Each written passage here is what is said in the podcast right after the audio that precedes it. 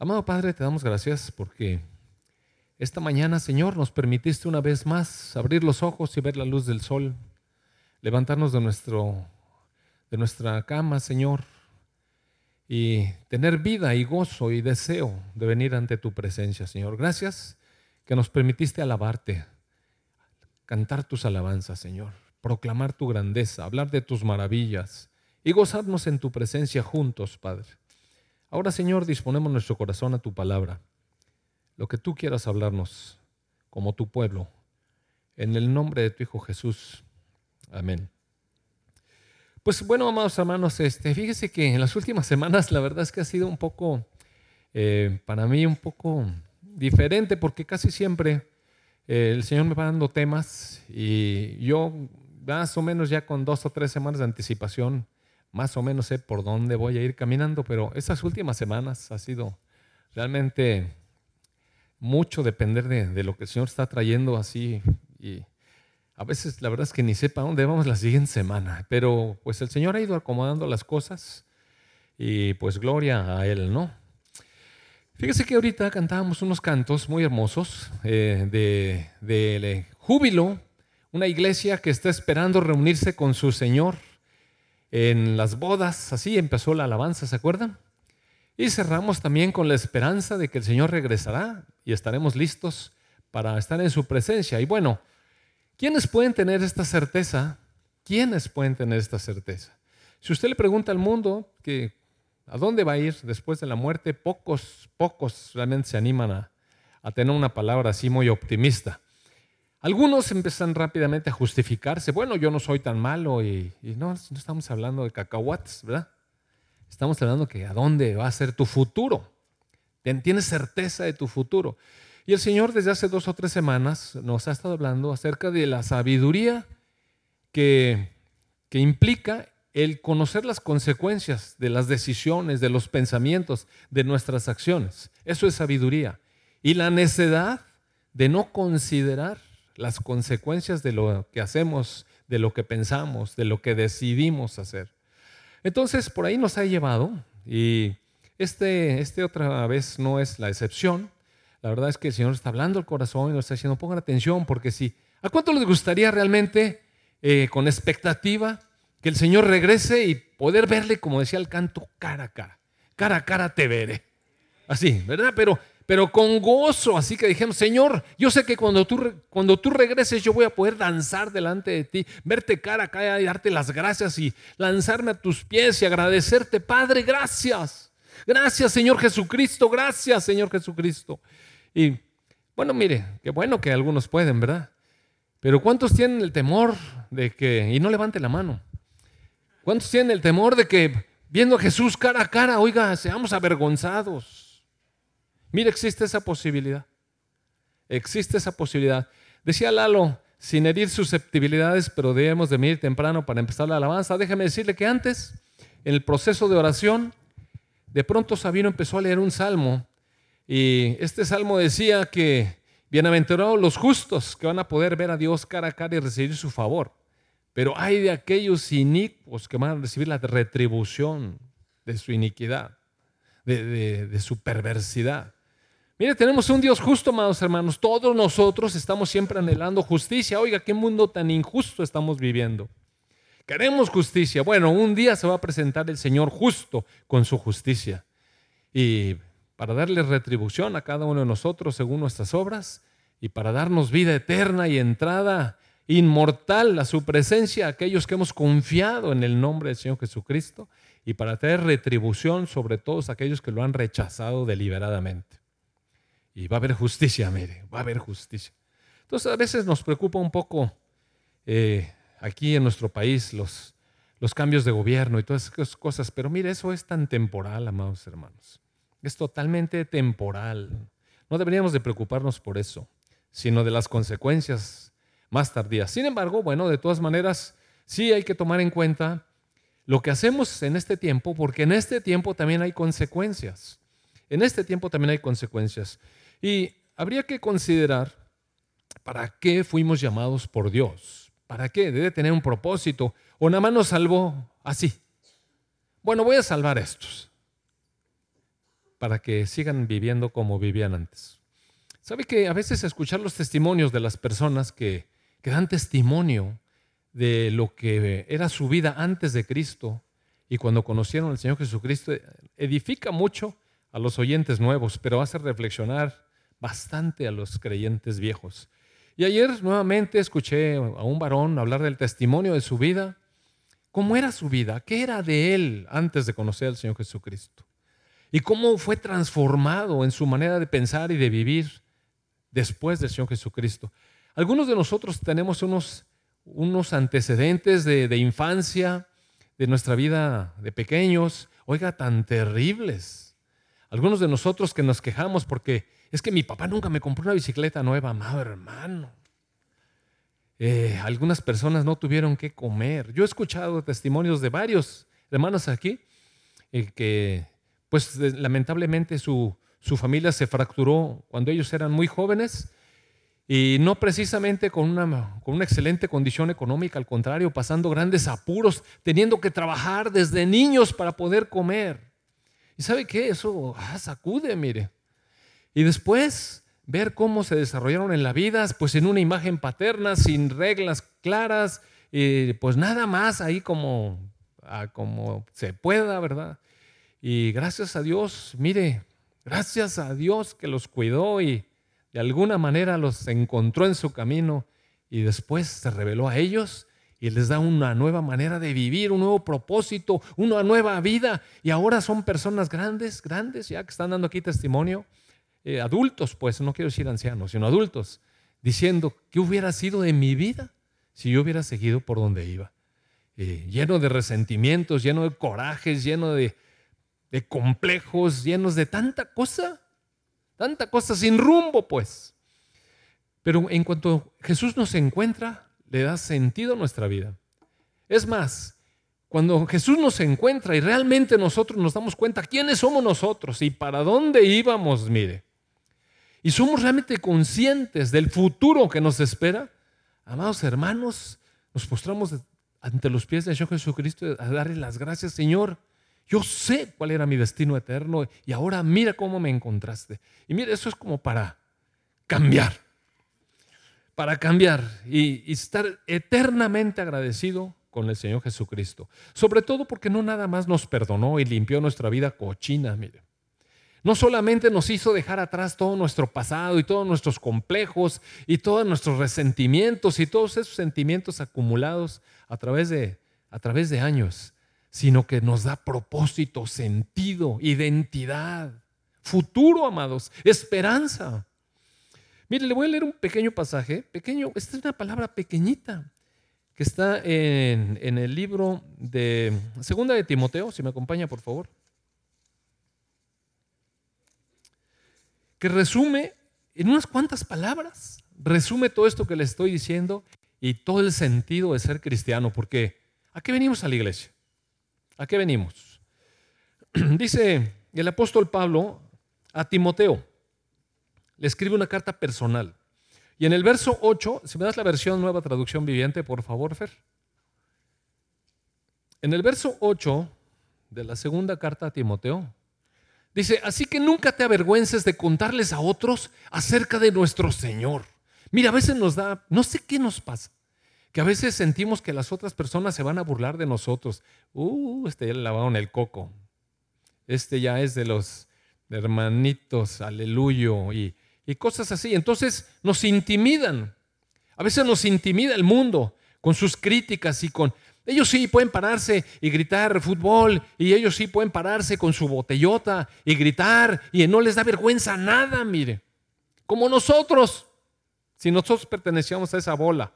Allí nos paramos en el estadio desenfrenados, frenéticos, porque vimos que alguien empujó la bola al fondo de la red.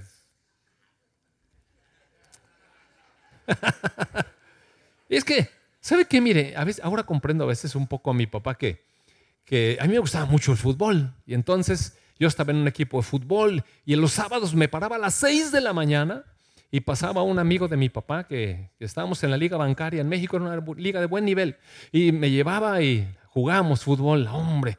Imagínense, uniformes de primera calidad, zapatos, mire. No pegábamos una, pero no importa. Yo me iba al fútbol y me decía, ay papá, ¿qué vas a hacer allí, hombre? Le dije, pues me jugar fútbol, papá. Me dijo, ¿qué hacen esos 11, 11 individuos tontos atrás de un pelota? Y yo le decía, ¿cómo que eso? No, no tienes idea tú del deporte.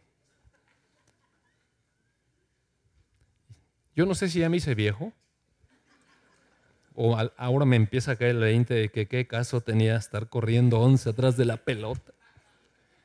Y cuando la lanza uno al fondo de la red, no, no, las tribunas, mire, se estremecen.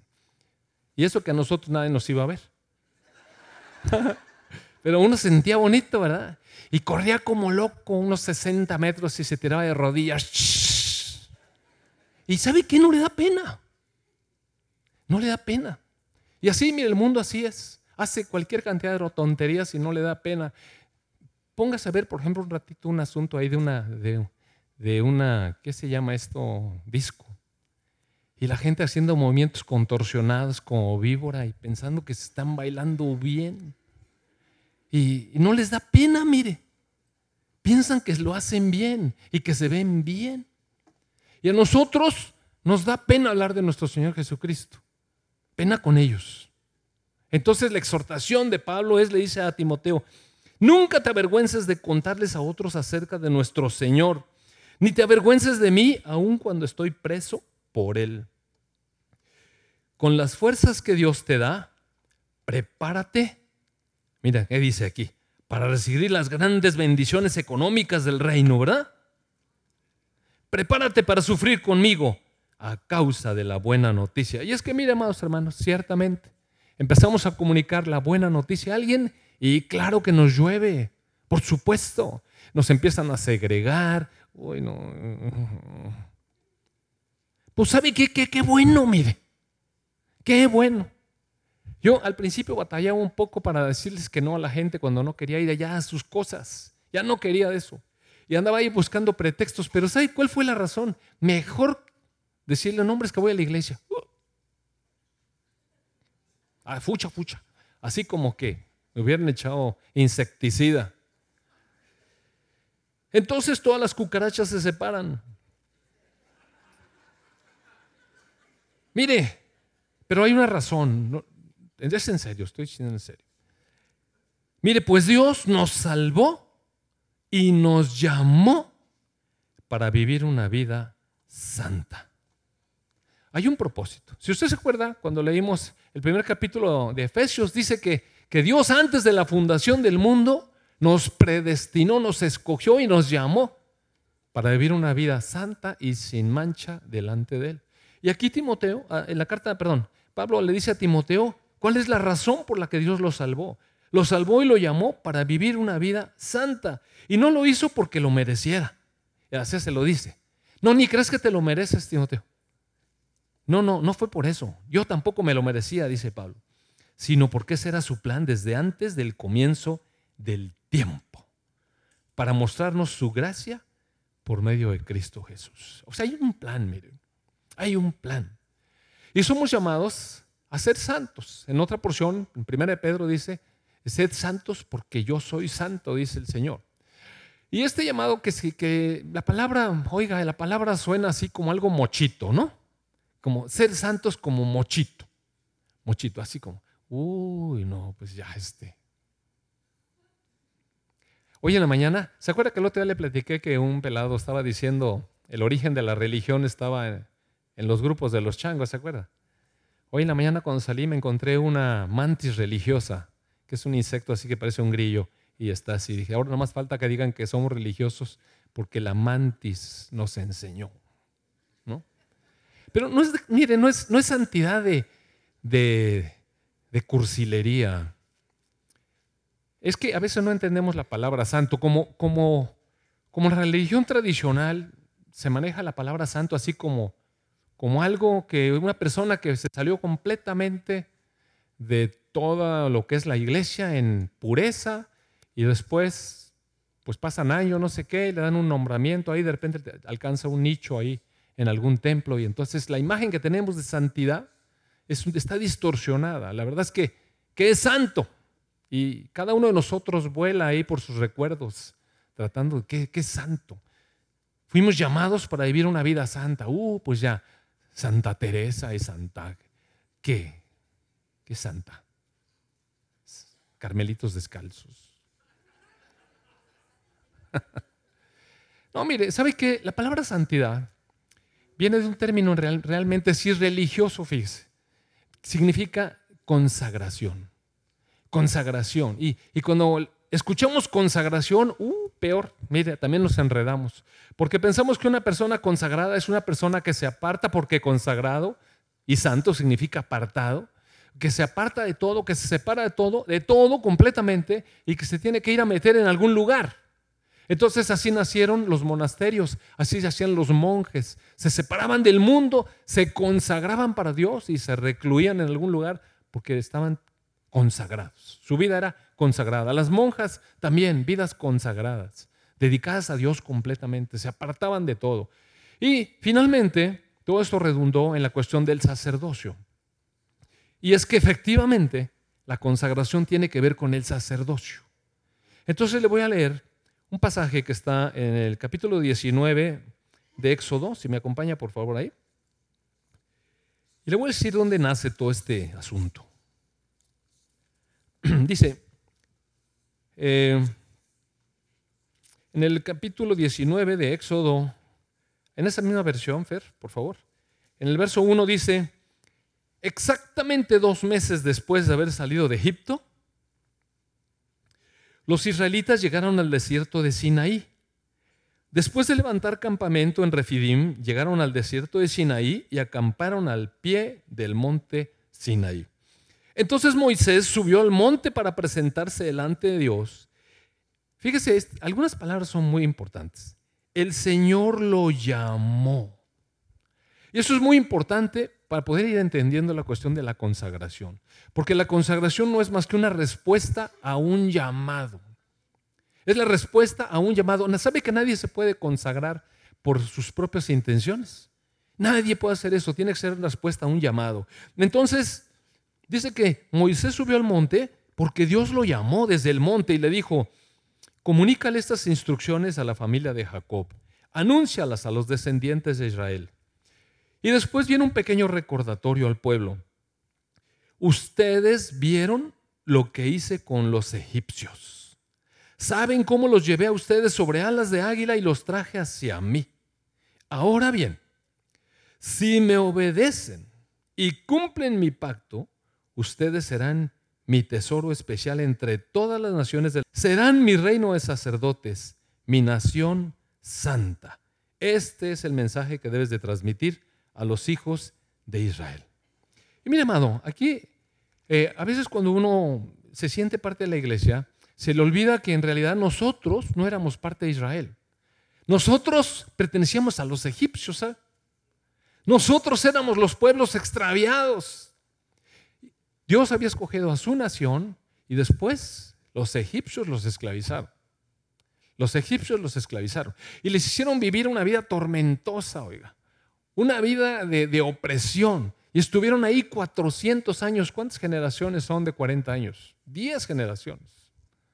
Entonces, estando allí en el medio del sufrimiento y, azotados y puestos a trabajar para hacer pirámides y figuras y dioses a otra nación, oiga, qué hartazgo. Entonces Dios va y los saca de ahí, los llamó, los llamó. Y entonces usó a Moisés. Y ellos eh, experimentaron, mire, los grandes milagros, las diez plagas en Egipto, vieron el poder de Dios. Después salieron y cuando estaban ya a la orilla del mar, se dieron cuenta que el ejército egipcio se levantó contra ellos y venía a destruirlos. ¿Sabe? ¿Sabe qué les iban a hacer? Pónganlo en el contexto ahorita. Pónganlo. Ayer alguien me estaba platicando de que pasó por una ciudad de aquí de nuestro estado de Tamaulipas hermoso y la perseguidota que le dieron unos metros, mire, en la torre caballos de fuerza. Y pues a correr se ha dicho. Se siente muy horrible, amados hermanos. Yo no sé si alguno de ustedes le da una correteada a alguno de esos. A mí, gracias a Dios, nunca me ha correteado, pero ¿sabe qué pasó un día? Iba yo en el carro de mi esposa y teníamos poco tiempo de haberlo comprado. Entonces estaba en un alto y de pronto, ¡zas! nos pegó nos pegó algo atrás. Entonces volteé por el espejo retrovisor y vi que una motocicleta tipo cuatrimoto nos pegó. Que abro la puerta y que me bajo. Y en eso se baja el de la cuatrimoto, mira, sí. Nada por aquí, nada por allá. Y, ¿verdad?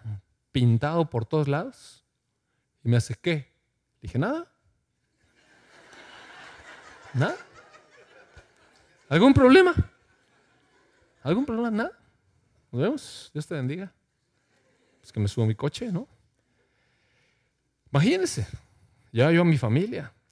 Entonces, de pronto es complicado. Pero imagínense un ejército.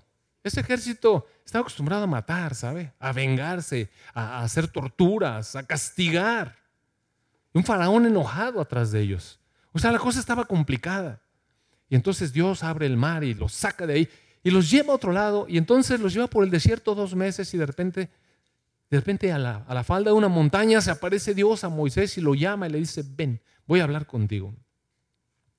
Oiga, amados hermanos, y entonces les, les empieza a recordar Dios a esta gente. ¿De dónde los sacó? Sí se acuerdan, ¿verdad? Hace dos meses, ¿verdad? Sí se acuerdan. Sí se acuerdan dónde estaban. Yo los saqué de Egipto. Yo. Y los traje a mí como sobre alas de águilas. Mire, esta es una expresión a lo mejor medio poética o un hebraísmo, yo no sé cómo se pueda decir, pero lo cierto es que fue algo sobrenatural. Claro que no puso un águila y lo subió a un millón de personas. Pero está hablando que fue algo espiritual, algo tremendo, algo sobrenatural, algo que, que no es de las, de las personas, no fue su esfuerzo. Dios fue por ellos y los hizo pasar sobre el mar o abajo del mar, como sea. Acá están. Aquellos están muertos, ¿verdad? Sí vieron lo que pasa con los injustos, ¿verdad? Y yo soy el dueño de toda la tierra, de todas las naciones. Si están, están conscientes, ¿verdad? ¿Qué, ¿Qué, hubiera dicho el pueblo? Sí estamos. Sí, sí, estamos entendiendo de qué se trata. Tú abriste el mar. Tú hiciste que se murieran todos los hijos varones de esa gente, por eso nos dejaron salir. Mira, amados hermanos, estamos hablando de poder, de poder, poder, poder. Diez plagas, diez plagas tremendas en Egipto. Y ahora están aquí abrí el mar, pasaron ustedes y lo eché sobre ellos y los ahogué a todos. ¿Sí entienden? Hace dos meses ustedes estaban allá. Muy bien. Ahora, si me obedecen y cumplen el pacto, mi pacto, no su pacto. Mire, cuando uno va con Dios, amados hermanos, no, no hace negocios, mire. Uno no va con Dios a hacer negocios. Los pactos los pone Él, las condiciones las pone Él. Nosotros las aceptamos y las cumplimos o las rechazamos y nos rebelamos. Nada más es así. Ese es mi pacto, dijo el Señor. Bueno, si ustedes cumplen y obedecen mi pacto, ¿qué? Mire, mira el corazón de Dios. Mira el corazón de Dios. Entonces van a ser un, un especial tesoro para mí entre todas las naciones. Entre todas porque toda la tierra me pertenece. Ustedes van a ser para mí un reino de sacerdotes, una nación separada para mí, algo especial. Y así caminó Israel mucho tiempo. Desafortunadamente, a veces nos cuesta un poco trabajo comprender. Y eh, bueno, después de allí pasan muchas cosas el Señor empieza a darle instrucciones a Moisés de lo que va a hacer con ese pueblo y dice, conságralos más adelante. Mire, por ejemplo, eh, en el verso, mm, ¿qué será? Eh, en el verso 9, Fer, viene un segmento donde dice, luego el Señor le dijo a Moisés, me presentaré contigo en una nube. Y en la final parte del verso 9 dice, Moisés le dijo al Señor, le dijo al Señor lo que el pueblo había dicho. ¿Qué cree que dijo el pueblo? Ah, sí es que me brinca ese pedacito. Entonces Moisés regresó al monte y llamó a los ancianos del pueblo y les comunicó todo lo que el Señor le había ordenado. Verso 7. Ahora, verso 8 dice, y todo el pueblo respondió a una voz, vamos a hacer lo que el Señor ha ordenado. Y cuando dicen el Señor, está, están hablando de ese Señor que mató a todos los hijos de los egipcios y que echó las plagas y que abrió el océano y que luego sepultó al ejército entero. A ese Señor, dueño de todas las cosas, a Él sí, sí vamos a obedecer, sí vamos a hacer. ¿Ok? Entonces Moisés regresa al monte a decirle al Señor lo que dijo el pueblo. Interesante, ¿verdad? Que Dios sabía eso, pero mire, es importante cuando, cuando Dios nos permite participar, ¿no le parece? ¿A poco cree que Dios no sabía lo que dijeron? Es obvio, ¿verdad? Pero Moisés regresó a hablar con Dios, a donde Dios lo llamó, y le dijo, mira, ¿qué crees? Dijeron que sí hacemos negocio. Bueno, entonces Moisés le dijo al Señor lo que el pueblo había dicho, y después el Señor le dijo a Moisés, desciende y prepara al pueblo para mi llegada. Conságralos hoy y mañana y haz que laven sus ropas. Asegúrate de que estén preparados para el... Asegúrate, asegúrate de que estén preparados para el tercer día, porque ese día el Señor descenderá sobre el monte Sinaí a la vista de todo el pueblo. Y mire, hermano, Dios dice, prepárense, porque voy a bajar. Mire, no podemos entrar a la presencia de Dios sin estar preparados, amados hermanos. Ahora leemos, como decía el boletín, tenemos entrada al lugar santísimo. qué suave, con libertad, con confianza. Sí, sí, sí, pero hay condiciones, mire. No crea que cualquiera puede entrar al lugar santísimo aunque esté roto el velo. Solamente puede uno entrar al lugar santísimo a través de Cristo.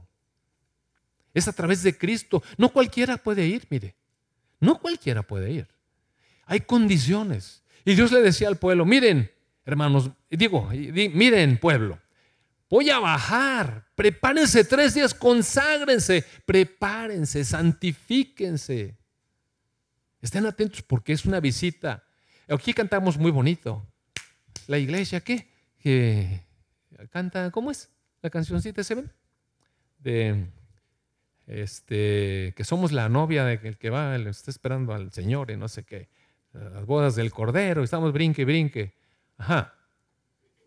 Ajá. realmente a veces estamos conscientes de lo que implica que el Señor regrese y que vamos a estar ahí dando cuentas. Nos llamó para llevar una vida santa y llevamos esa vida santa. Realmente llevamos esa vida apartada para Dios. Y mire otra vez, insisto, no es mochismos, amados hermanos. No es de mochismos. Es de una vida santa es una vida en la que toma en cuenta a Dios para todo, para todo. Y bueno, puedo seguir diciéndoles más cosas de lo que dice allí. Finalmente el Señor descendió, tembló el monte, mire, y todo el mundo le dio miedo. Es que la presencia de Dios, amado, sacude, sacude, estaban preparados y sin embargo sacudía. Bueno, después eh, pasan varios capítulos, le invito a que los lea desde el 19 hasta el 32, 33, por ahí. Y sabe que el Señor llamó a Moisés y le empieza a dar las tablas de la ley y le empieza a decir todo lo que el pueblo tiene que hacer. Es maravilloso cómo en el capítulo 28 y 29 le da la descripción de cómo se tenía que vestir un sacerdote. Cómo se tenía que vestir un sacerdote. Había ropas especiales, toda la cosa, y todo lo que tenía que ser el sacerdote. Cómo iba a ser preparado el sacerdote a través de sangre que lo tenía que cubrir. Claro, amados hermanos. Estaban en el Antiguo Testamento, había pecado. Tienen que cubrir el pecado. Y después de esto tenían que lavarse de una manera especial con unas aguas allí, lavarse. Y después de eso, otra ofrenda para consagración del sacerdote. Y había que ponerle la sangre en la mano, en la oreja, en el pie. Vas a escuchar, vas a escuchar a Dios. Tu oído está apartado para Dios. Tus manos están apartadas para Dios. Tus pies están apartados para caminar con Dios. Es lo que está diciendo todo ese rollo. Y le va diciendo todas las instrucciones. Y está Moisés allá arriba 40 días oyendo instrucciones de cómo se va a preparar el sacerdocio para hablar con Dios. Era un pueblo de sacerdotes, ¿no? Dios dijo, van a ser una nación que va a ser mi reino de sacerdotes. Todos están incluidos. El vestido sacerdotal era para todos, mire. Mientras, abajo la gente se empezó a desesperar como nos pasa a nosotros. Nosotros recibimos al Señor Jesucristo, estamos muy contentos, pero empiezan a pasar los años y los años y vemos que aquí el mundo está todo de cabeza, vemos cómo los compañeros despegan en el trabajo, entonces nosotros echamos más ganas y así muchas cosas, oiga. Y no quiero decir que está mal, ¿eh? para nada, ni crea, ni crea que, que a mí eh, voy con la mediocridad, de que no, pues somos cristianos, ya venía el Señor. Jóvenes no estudien, señores no le echen ganas al fin que el Señor va a venir. No, no, para nada, mire, no estoy diciendo eso. Lo que estoy diciendo es que nuestras manos son para trabajar para el Señor. Y si yo me preparé en la escuela y tuve la oportunidad de ir a la universidad y de estudiar, es para servir al Señor. Y si tengo un puesto, donde quiera que sea, el puesto de tacos o puesto de funcionario, pero es para el Señor. Eso es lo que estoy diciendo. No estoy diciendo que todos tenemos que renunciar a todo lo que hacemos y vamos a predicar el Evangelio a la selva. No estoy diciendo eso. Sino que Dios nos llamó para servirle a Él. Mire, este fue un ejemplo así breve. Personas que dicen, pues estamos de vacaciones, podemos hacer otras cosas. ¿Qué necesidad de andar cuidando chamacos ajenos, oiga? O sea, ¿se entiende? ¿Por qué? ¿Por qué la gente a veces hace ciertas cosas?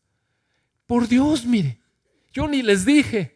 El compromiso no era conmigo ni con nadie. Es una cuestión de que Dios está hablando a los corazones. Dios nos llama y nosotros atendemos ese llamado. Y puede ser aquí, pero también igual puede ser en la ventanilla que usted atiende todos los días en su trabajo, en su escritorio, en lo que haga, en el tránsito cuando usted va manejando. No se pase el alto. Ni yo tampoco. Porque es que eso es vivir una vida para Dios. Una vida que, que realmente glorifica a Dios en nuestros actos. ¿Por qué hacemos lo que hacemos? ¿Por qué no somos restringidos nosotros? ¿Por qué no hacemos ciertas cosas? Porque vivimos para Dios. Porque nuestra vida es para Dios. Y uno puede decir, ah, qué aburrido. Bueno, amados hermanos, y si no servimos al Dios Santo, entonces ¿a quién vamos a servir? ¿A quién vamos a servir? Si no vamos a servir al Dios Santo, ¿a quién vamos a servir? Mire, eso pasó con este pueblo.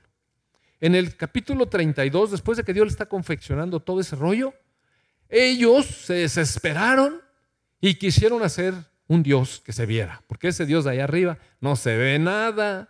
El Moisés ese ya se fue hace 40 días y no sabemos qué pasa. Mejor vamos a hacer un Dios aquí. Entonces hablaron con Aarón y lo convencieron de que hiciera un Dios. Y en el capítulo 32, si me acompaña, ¿sabe cómo suena a veces ¿Sabe cómo suena a veces nuestras justificaciones delante de Dios y delante de quien conoce la palabra? Cuando andamos en nuestros caminos todos torcidos y caídos. Miren, dice el verso 17, que Josué oyó el alboroto del pueblo que gritaba desde abajo y exclamó Moisés, se me hace que hay guerra en el campamento. Pero Moisés le dijo, no, no son gritos de victoria ni lamentos de derrota, oigo sonidos de celebración. Cuando se acercaron al campamento, Moisés vio el becerro, becerro de oro que hicieron, y las danzas, y claro que Moisés se enojó. Y entonces aventó las tablas de piedra al suelo, las cuales se hicieron pedazos al pie del monte. Las tablas que Dios había escrito con la ley, los diez mandamientos, las aventó enojado que estaba. Ahí acabó la ley. Ahí prometemos que vamos a hacer todas las cosas que Dios. ¿Se acuerda usted? Sí vamos a hacer eso. 40 días antes, sí vamos a hacer. 40 días después estaban danzando enfrente de un becerro. ¿Y qué es el becerro? Todas aquellas cosas que nosotros empezamos a adorar luego. Porque sí tenemos nuestras cositas que adoramos. Nuestras cositas que adoramos. Estos se hicieron un becerrito de oro. Entonces vio el becerro, vio las danzas, se enojó, aventó las tablas, se hicieron pedazos, tomó el becerro que, había, que habían hecho y lo quemó Luego lo molió hasta hacerlo polvo, lo arrojó al agua y obligó a que bebieran eso. Cómanse su porquería. Por último, fue con Aarón. Aarón era su hermano, ¿eh? Y le dijo, ¿qué te hizo este pueblo para que lo llevaras a caer en un pecado tan grande? Y miren las, respuestas que damos a veces tan ridículas, amados hermanos. No te disgustes tanto, mi Señor, contestó Aarón. ¿Tú sabes qué es, cómo es esta gente de mala? Oiga, echando la culpa a los otros. Es como aquel que agarró un perro y lo amarró todo de latas y luego lo hace correr y el perro va todo espantado con las latas amarradas en la cola y dice, arrasa.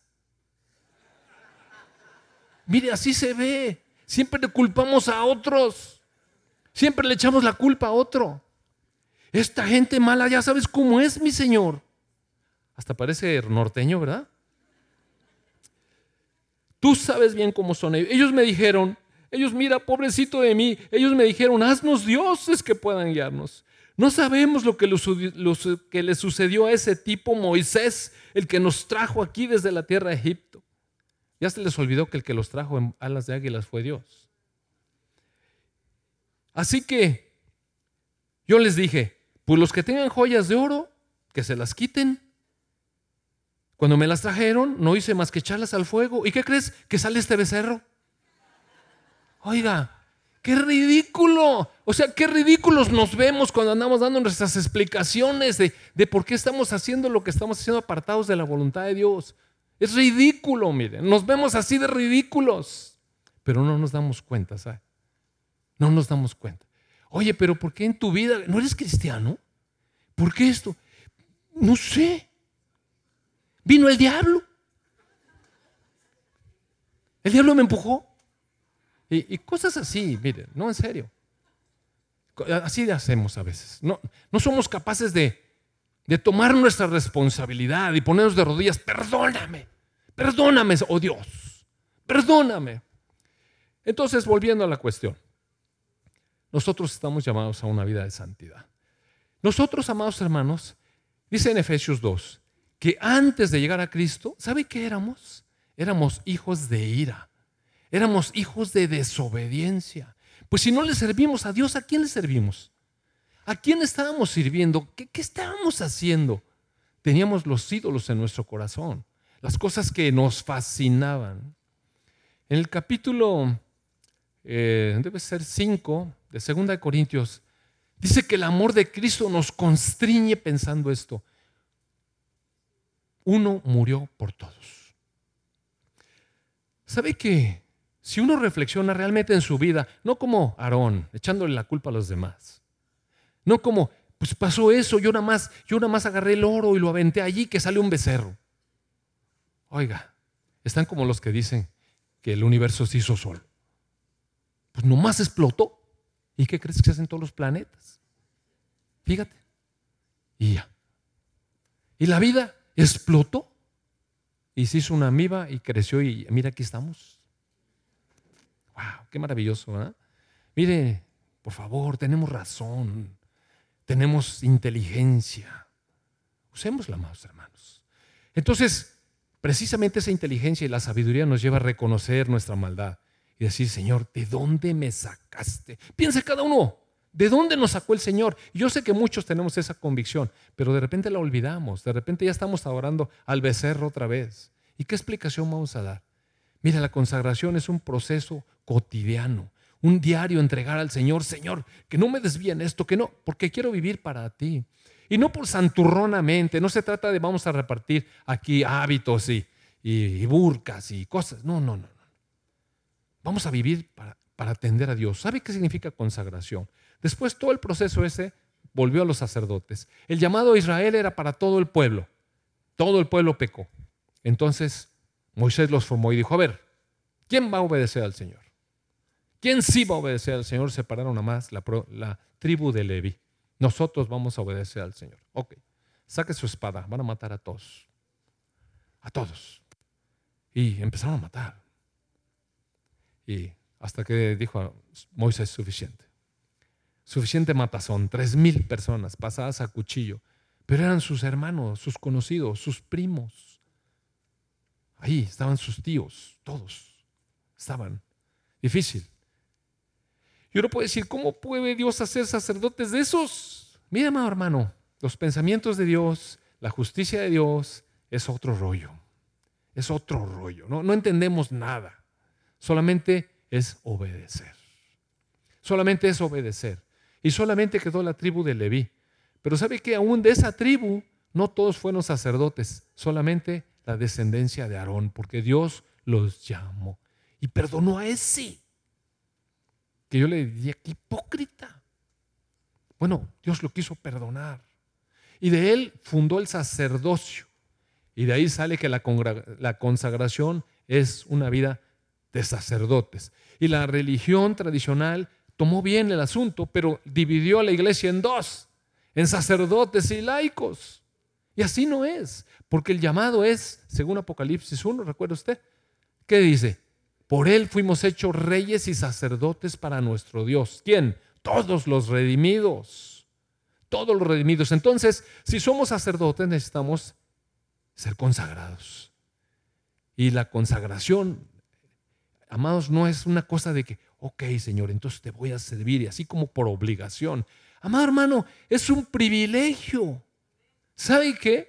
Se eliminaron todo el pueblo y se eliminó también a la gran parte de la tribu. Solamente Aarón y sus hijos. Es un privilegio. O sea, tener consagración es un privilegio de servir a Dios de manera especial. Es un privilegio. Este, es un privilegio que nosotros entendemos porque Dios nos amó de esa manera. Mire, amado hermano, ¿cuánto le amó Dios? Si usted no piensa en eso, entonces sirve o hace una consagración obligada de ley, de, uy, pues es que no puedo hacer eso porque me tengo que consagrar. No, no, no, no, no, no, no, no, no, no. Es, te sirvo porque te amo. De tal manera nos constriñe el amor de Cristo. Cuando usted está enamorado de alguien, recuerde usted, si no lo pepenaron así medio descuidado, sino que realmente bien enamorado, bien enamorado. ¿Cómo está uno cuando está que, siente que esa persona es lo máximo. Mire, todo el pensamiento es alrededor de esa persona, todo el pensamiento es alrededor de persona. Se pone uno tan tonto que a veces los papás de uno le hacen, ya despierta, despierta. Niño, tiene los ojos idos. Me acuerdo en una ocasión que mis papás me invitaron a visitar las grutas, de Cacahuamilpa, allá por el estado de Morelos. Oiga, una belleza ese lugar, una belleza. Y aparte, él tenía el espectáculo de luz y sonido, entonces luces y sonidos y, unas cosas estalactitas, estalagmitas que la verdad era, algo precioso a la vista. Y, y ¿sabe qué? Yo no lo disfruté porque no había ido mi esposa, que era mi novia. Y cada cosa que había decía, ay, si estuviera. Ah, si estuviera. mire, toda mi mente estaba en otro lado. ¿Sí le ha pasado esas cosas? Ahora que la tengo. Pero un día te voy a llevar las grutas de Cacahuamil mi mamá. Eh, ¿Sabe qué? Luego ni la llevamos. Que acabo que ya ganchamos.